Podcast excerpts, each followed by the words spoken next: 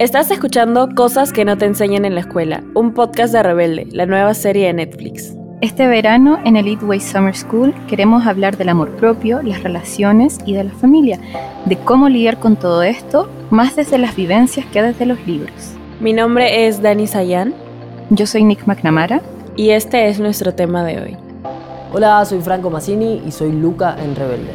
Me hubiese encantado aprender en el colegio algo del cual Luca en la serie sufre, que es como, como lidiar con los mandatos de nuestros padres. Bueno, qué, qué, excelente pregunta, sobre todo ahorita porque yo estoy castigada, pero eh, genial, genial. Eh, me encantaría también compartir conocimiento acerca de esto desde mi perspectiva castigada. Pero bueno, empieza, empieza Nick con su, con su información.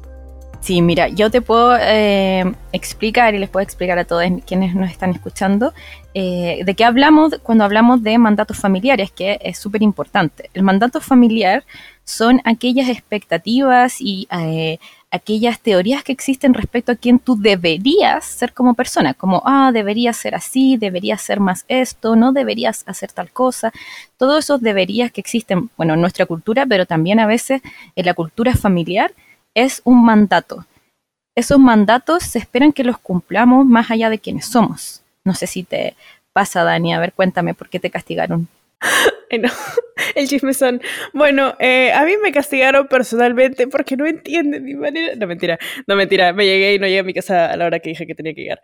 Pero eh, lo importante es que siento que también deberíamos hablar de cómo los padres a veces no entienden que sus hijos son, sus hijes son sus propias personas también. Yo siento que muchas veces no desligan lo que esperan que seamos y lo que en realidad somos, porque cada persona viene al mundo a tener una experiencia diferente, a aprender cosas diferentes y en consecuencia a pensar de manera diferente en la mayoría de veces a, a tus padres. Y siento que eso es algo que no, muchos padres logran poder comprender totalmente. Yo creo que es súper importante lo que mencionas, porque creo que lo que les pasa a muchas personas adultas es que se les olvida que las niñas, las jóvenes son sus propias personas, no son unas extensiones de sí mismas. Y a veces, además, aunque sea muy desde las buenas intenciones, eh, muy de eh, la buena onda, tenemos les adultos como expectativas de quiénes deberían o no ser las otras, como las otras personas de nuestra familia. Y eso no es necesariamente positivo, por mucho que digamos, no, es que a mí me gustaría que estuviera bien, que estudiara tal cosa, que hiciera tal cosa, y tal vez realmente sentimos que eso sería lo mejor para el otro, pero ¿dónde queda ese otro ahí? Le estamos preguntando si es lo que de verdad quiere, hemos hablado con esa persona, y eso solo genera distancia, como entre, eh, entre las familias si yo no veo a quién tengo al frente, si yo no veo quién es esta persona frente a mí, cuáles son sus deseos, cuáles son sus em, emociones, qué cosas desea, qué cosas quiere, qué cosas siente, obvio que esa persona se va a distanciar de mí. Y después tenemos mamás, papás que dicen, ay, es que mi hija no me cuenta nada, ay, es que nunca hablas conmigo. ¿Cómo van a hablar contigo si tú no le dejas ser, si tú no quieres escuchar lo que te tiene para decir? Eso es algo muy importante que mencionas que yo siento genera que los hijos tengan una versión diferente, eh, moldeada específicamente para sus padres. No es como, ya, esta es mi personalidad, pero delante de ellos es como, no, soy diferente porque eh, muchas veces evitar confrontamientos, evitar discusiones, evitar como, evitar tener que pasar por esta presión de comunicarles a, tus padres que, oye, no soy la personita que querías moldear o querías controlar por el resto de tu vida, sino que soy mi propia persona y parte de ser padres que entiendas que pienso de manera diferente a ti, lo cual es normal. yo siento que también, mamá, si estás escuchando esto, estaba para ti. No, es que yo tengo tres hermanos, ya, no, dos hermanos y nos llevamos bastantes años. este, yo soy la mayor y yo tengo una hermanita que es chiquita y mi mamá siempre bromea con el, con el, lo hice de chiste, pero le dice como, ay, qué lindos son cuando son chiquitos, se portan tan bien, yo siento que, este, podría ser, no sé, mis de preescolar, porque me encantan los chiquitos, como que, mamá, no te encantan los chiquitos, solo que te encanta poder controlarlos, o sea, ahí, ahí a esa edad, este, puedes controlar cómo hablamos, cómo vestimos, lo que comemos. En cambio, cuando ya crecemos, mamá, lo siento, no, no, voy a usar la blusa que me compraste porque no me gustó, pero te quiero mucho. Eh, o sea, el punto es que siento que muchas veces estas expectativas que tienen de nosotros se vuelven más en un quiero que seas así. Y esa también es tarea de los padres, entender, no vamos a ser exactamente así y ahí está en ti tratar de entendernos. Sí, esto es como lo que le pasa a Luca o a Hannah en la serie, en donde sus padres tienen como una expectativa de lo que pueden estudiar o no, de lo que deberían hacer con su vida.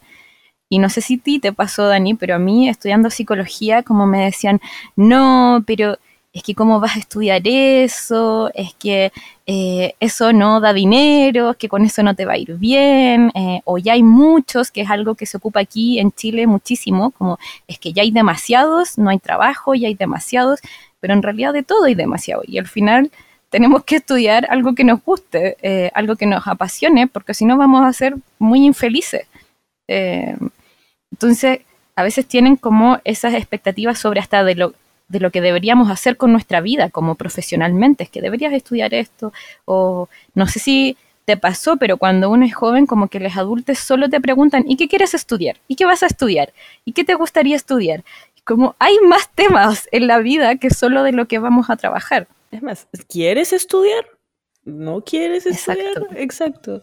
Y muchas veces también eh, yo conozco a bastante gente que estudia cosas que no les gustan solo porque es la única carrera que sus padres le van a pagar, por ejemplo. Entonces ahí es como control acerca de todo esto. Pero finalmente, Dani, ¿qué podemos hacer con estas cosas? ¿Qué podemos hacer cuando tenemos estos mandatos familiares? O cuéntanos, ¿qué haces tú para lidiar con las expectativas de tu familia? Bueno, lo que yo he llegado a comprender ahora es que la única manera en la que podríamos llegar a un acuerdo es dialogando de manera sana, evitando conflicto y hacerles entender de que no pienso igual a, ustedes, papitos, si estás escuchando esto, no pienso igual a ustedes y eso está bien, no los ha hecho, em, no sé, no han fallado en ninguna, de ninguna manera solo porque no pienso exactamente igual, donde ustedes ven seis, yo veo nueve, y eso es, es normal porque tenemos todos diferentes, tenemos todas diferentes perspectivas en la vida. Y siento que también entender que no los vamos a cambiar. O sea, yo de chiquita, de más chivola, quería ganar cada discusión que tenía con, mis, con mi mamá, por ejemplo. O sea, yo quería tener la razón y podía, o sea, yo en mi mente de chivola, fácil, pude tener la razón muchas veces, pero nunca le voy a ganar a mi mamá, porque mi mamá agarra, ya, ¿sabes qué? Castigada. Chao.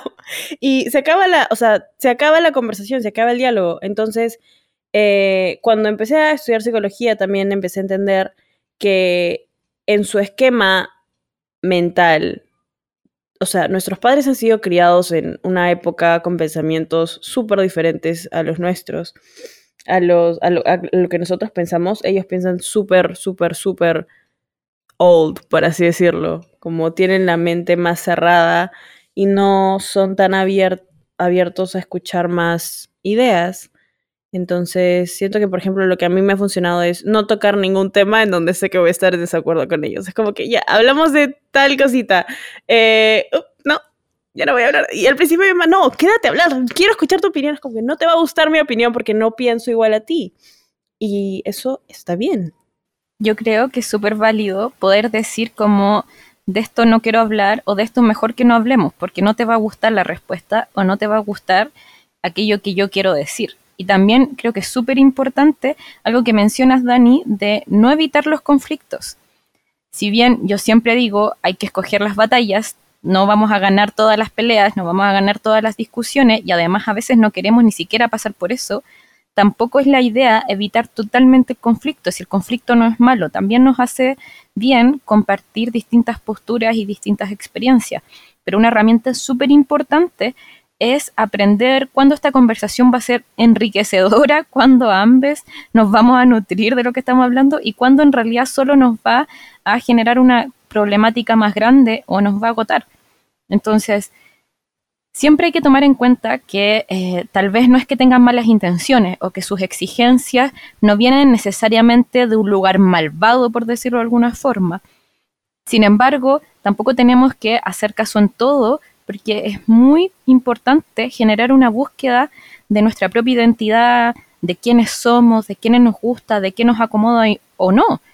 Puede que al final igual le termines haciendo caso, o puedes que al final te des cuenta que tenía razón, o que estaban totalmente equivocados, pero la exploración es algo como personas que no tenemos que permitir, tenemos que darle espacio a la exploración personal y al averiguar si aquellas cosas de las que opinamos diferente o que son diferentes a las expectativas de nuestros padres nos acomodan realmente o no nos acomodan realmente. Yo siento que Nick tiene mucha razón también eh, algo que se me vino a la mente ahorita es que el conflicto lleva a soluciones, cualquier tipo de conflicto fácil, personal, o sea, siempre que tienes una situación tienes que generar una respuesta hacia qué hacer. Y me hace pensar en todas las veces que solo peleaba con mis papás y ahora, o sea, como la diferencia en he llegado a entender cómo puedo tener una relación con diálogo aún así pensemos diferente. Nick, ¿qué sientes que hemos aprendido en el episodio de hoy? Yo creo que es súper importante recordarnos que eh, las personas no somos extensiones de nuestros padres, sin importar quiénes sean, eh, que es importante la búsqueda de la identidad propia y escoger nuestras batallas. Dani, ¿tú qué aprendes? Yo he aprendido a nunca más regresar a otra hora que no, mentira, sigo castigada. Pero eh, no, yo he aprendido no intentar ser otra persona solo para cumplir con lo que mis padres esperan de mí, sino presentarles a la persona que soy en realidad y decir, ¿sabes qué? Esto pariste, esto, esto es lo que te tocó, esto te tiene que gustar. Y, y siento que, o sea, de manera sana claramente, llegar a un entendimiento de eso. Siempre es importante recordar que las personas somos todas diferentes eh, y no podemos forzar en nosotros algo que no somos, eh, sin importar cuánto a veces queramos complacer la expectativa de un otro o cuánto nos queramos oponer a esa expectativa. Como a veces sí te va a gustar lo que tus padres quieren para ti y a veces nos resulta eso igualmente conflictivo. Exacto. Así que si sintieron algo así, exprésense que vale la pena. Esto fue Cosas que no te enseñan en la escuela. Síguenos en Spotify para aprender más cosas de la Elite Way Summer School. Y no olvides que ya puedes ver todos los episodios de Rebelde exclusivamente en Netflix. Cosas que no te enseñan en la escuela es un podcast original de Netflix producido en colaboración con Postcard. Yo soy Nick McNamara. Y yo soy Dani Sayan. Hasta la próxima.